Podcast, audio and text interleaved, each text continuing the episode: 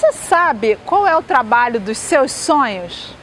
Se amanhã você se arrumasse para ir trabalhar com a atividade na empresa dos seus sonhos, para onde você iria?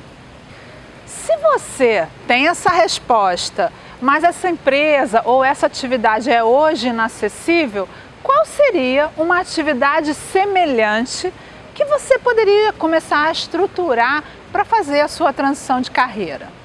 Uma segunda dica que eu te dou é você pensar por que essa é a atividade dos meus sonhos. E eu estou te perguntando isso porque quando a gente descobre o que a gente mais gosta de fazer, a gente passa horas fluindo naquele fazer, naquela atividade, e isso vai levar a gente a um aumento de performance, pois eu só melhoro as coisas às quais eu me dedico por muito tempo. A última dica que eu te dou é que você comece a fazer um plano de avanço para você, colocando as ações e os prazos dessa sua nova carreira. Com quem você vai falar? Onde você pode buscar mais informações sobre essa atividade?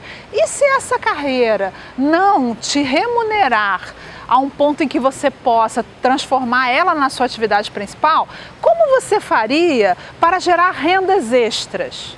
Coloque tudo isso no papel, com prazos e comece a ticar, marcando tudo que já foi feito. Assim, do dia para a noite, você vai ver a sua nova atividade tomar corpo e, quem sabe, talvez até se transformar na sua principal atividade, garantindo que você se realize na sua carreira.